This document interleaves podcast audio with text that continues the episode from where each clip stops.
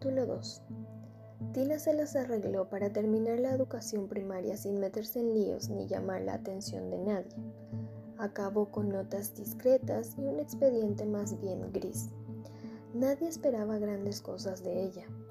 Lo tenía perfectamente asumido y actuaba en consecuencia. Pero los profesores la apreciaban, quizá por la sencilla razón de que nunca daba problemas. Aunque no se llevaba mal con nadie, no volvió a tener una amiga como Raquel, al menos en el colegio. En el instituto, en cambio, conoció a Salima. Fue durante el primer día de clase. Tina abordó su estreno en secundaria con el firme propósito de pasar desapercibida todo lo que pudiera. Estaba a punto de cumplir 12 años y creía haber superado los acontecimientos que marcaron el final de su cuarto curso de primaria. Sin embargo, su madre no había dejado de recordarle durante las semanas anteriores que el instituto estaba lleno de chicos mayores, muchos de ellos potencialmente agresivos o peligrosos. Tú no busques lo que no se te ha perdido, Valentina.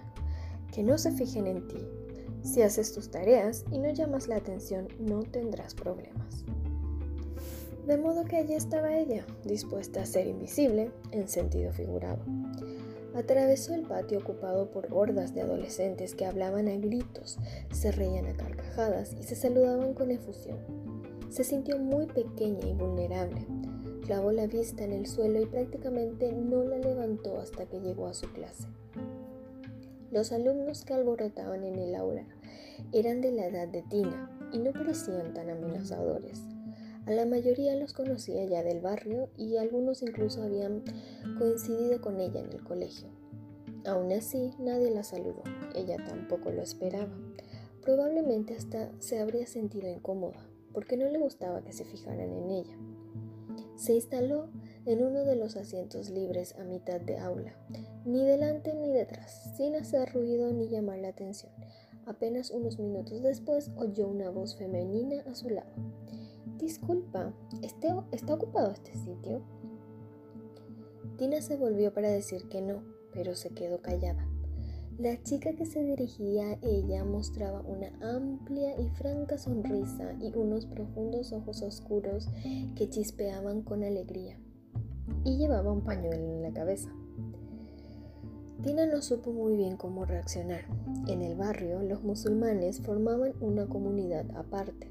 Hablaban entre ellos en un idioma que ella no comprendía y su madre solía decir que eran todos iguales, metiendo en el mismo saco a marroquíes, argelinos, sirios, turcos, palestinos o pakistaníes, pese a que no venían del mismo país y ni siquiera del mismo continente pero desde afuera parecía que compartían unas costumbres muy similares que chocaban con las de la tierra que los acogía.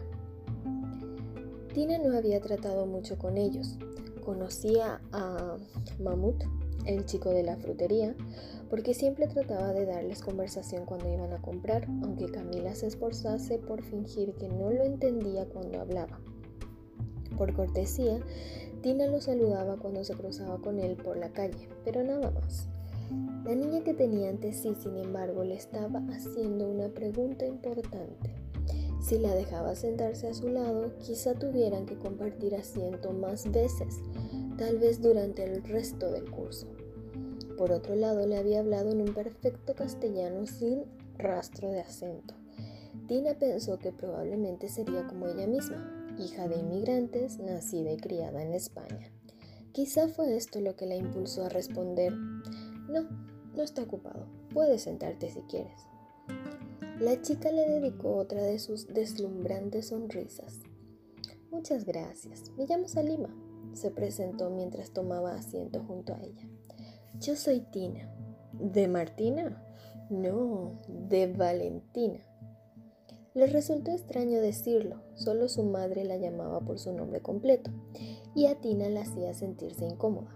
Tenía la sensación de que Valentina era un nombre demasiado grande e importante para una chica pequeña como ella, como si nunca, por mucho que se esforzase, pudiese llegar a llenarlo del todo.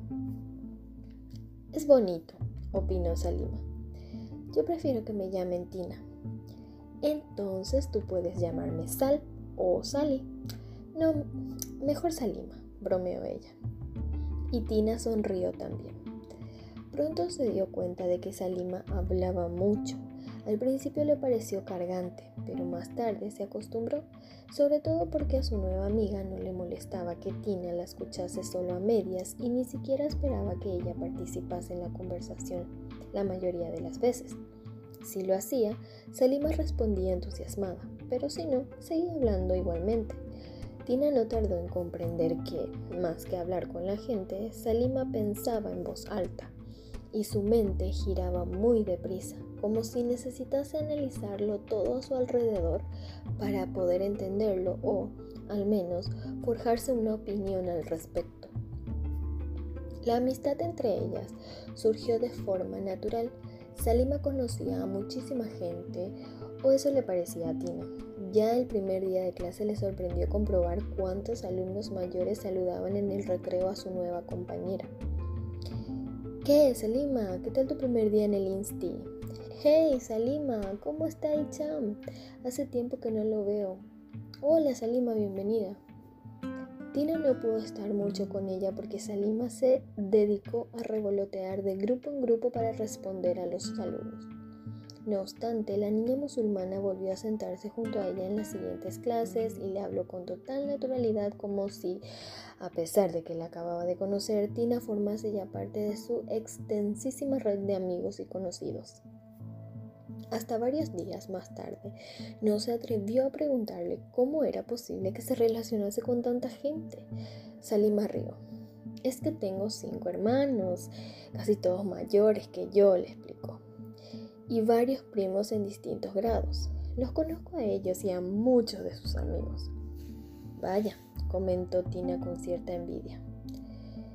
Ella no tenía ningún familiar en el barrio, salvo a su madre. Tampoco tenía amigos íntimos, aunque conociera de vista a muchos de los chicos y chicas de su nuevo centro. El primer día, de hecho, localizó a Kevin Ramírez en un rincón del patio, rodeado de su pandilla de amigos. Sus miradas se cruzaron, pero él no dio muestras de reconocerla. Llegó a preguntarse si podría forjar algún tipo de amistad con Salima, pero le parecía poco probable porque ella ya tenía muchos amigos con los que compartir su tiempo libre. No obstante, se sentaban juntas todos los días en clase. Tina descubrió que Salima era una estudiante aplicada y deseosa de aprender.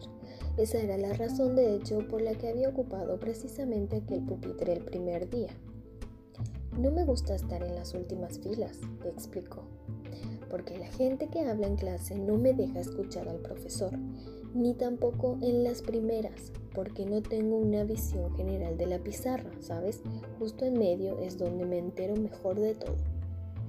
Tina escuchaba asombrada.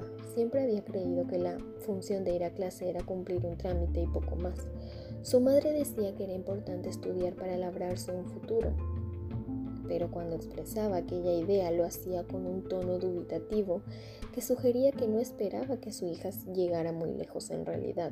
Salima, en cambio, tenía grandes aspiraciones. Quería estudiar bachillerato y después ir a la universidad para ser abogada.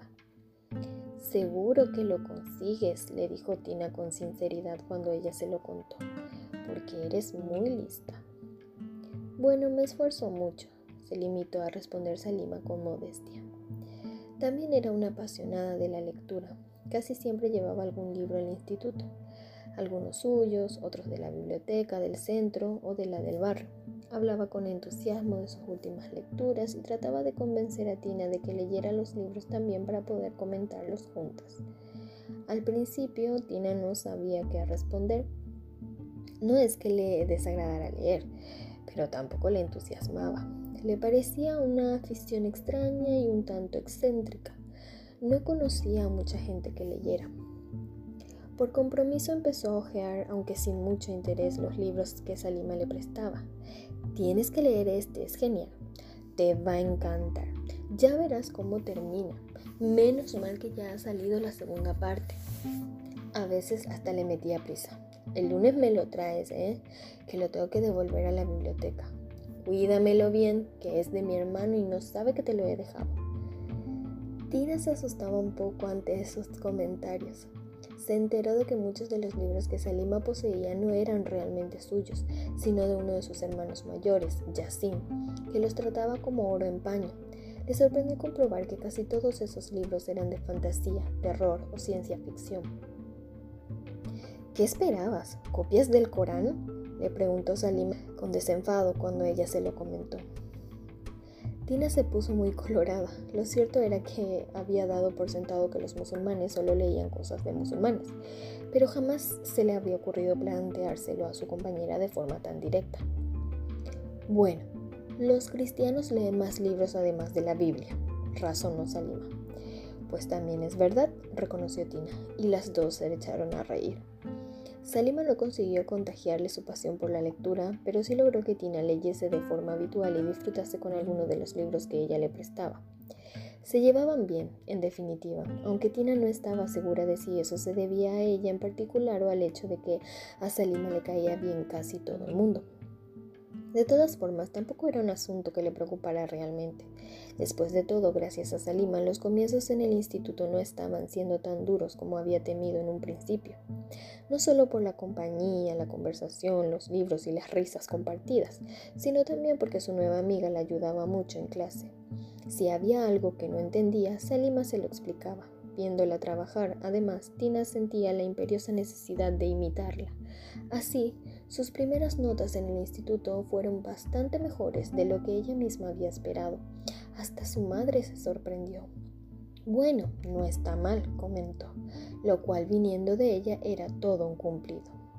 Junto a Salima, además, Tina se sentía relativamente segura. Los alumnos solitarios y estudiosos eran a, a menudo blanco de las burlas de los demás, pero Salima estaba muy bien integrada y tenía hermanos, primos y amigos mayores, por lo que nadie se atrevía a meterse con ella. Y Tina, aunque al principio se sentía amedrentada por aquellos chicos de costumbres tan diferentes a las suyas, terminó por apreciar el hecho de que relacionarse con Salima era bueno para su estatus social. La gente seguía sin reparar en ella, pero en el caso de que lo hiciera, sin duda recordarían que tenía conocidos y quizá amigos entre los alumnos mayores. Eso no estaba tan mal.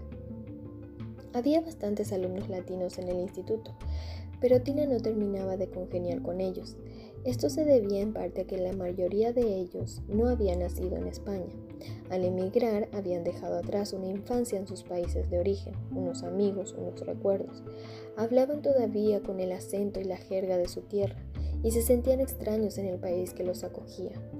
A muchos de ellos les costaba relacionarse con los alumnos españoles y preferían elegir a sus amigos entre chicos y chicas latinos en su misma situación.